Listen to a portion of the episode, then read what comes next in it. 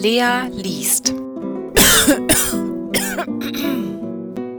Grimms Märchen Das Märchen vom Blaubart In einem Walde lebte ein Mann, der hatte drei Söhne und eine schöne Tochter.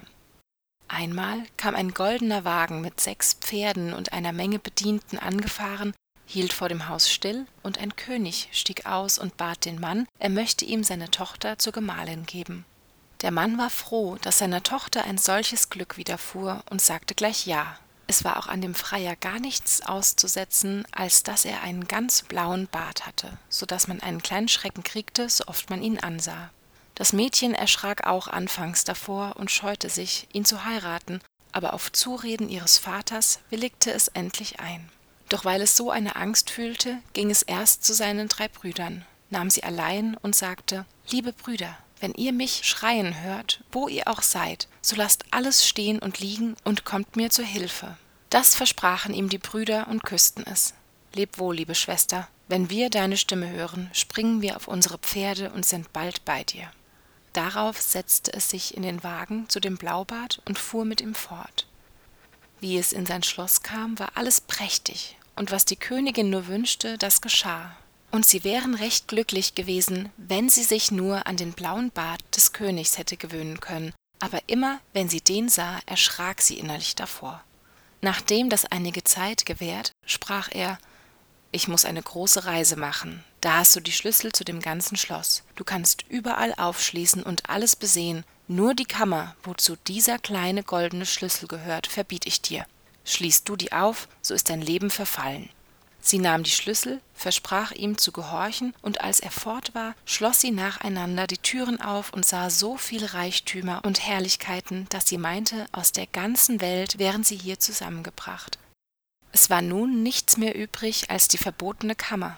Der Schlüssel war von Gold, da gedachte sie, in dieser ist vielleicht das Allerkostbarste verschlossen.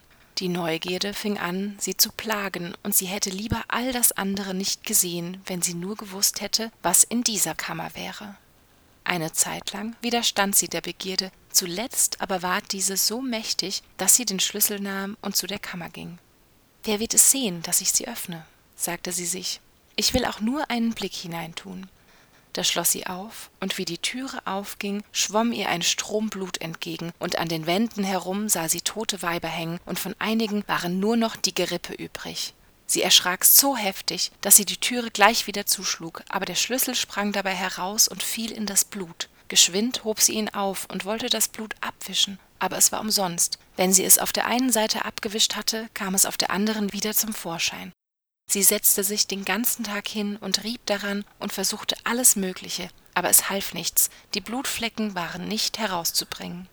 Endlich am Abend legte sie ihn ins Heu, das sollte in der Nacht das Blut ausziehen. Am nächsten Tag kam der Blaubart zurück, und das erste war, dass er die Schlüssel von ihr forderte. Ihr Herz schlug. Sie brachte die anderen und hoffte, er werde es nicht bemerken, dass der goldene fehlte. Er aber zählte sie, und wie er fertig war, sagte er wo ist der zu der heimlichen Kammer?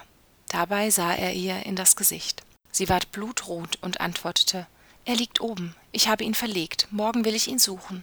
Geh lieber gleich, liebe Frau, ich werde ihn noch heute brauchen. Ach, ich will's dir nur sagen, ich habe ihn im Heu verloren, da muss ich erst suchen.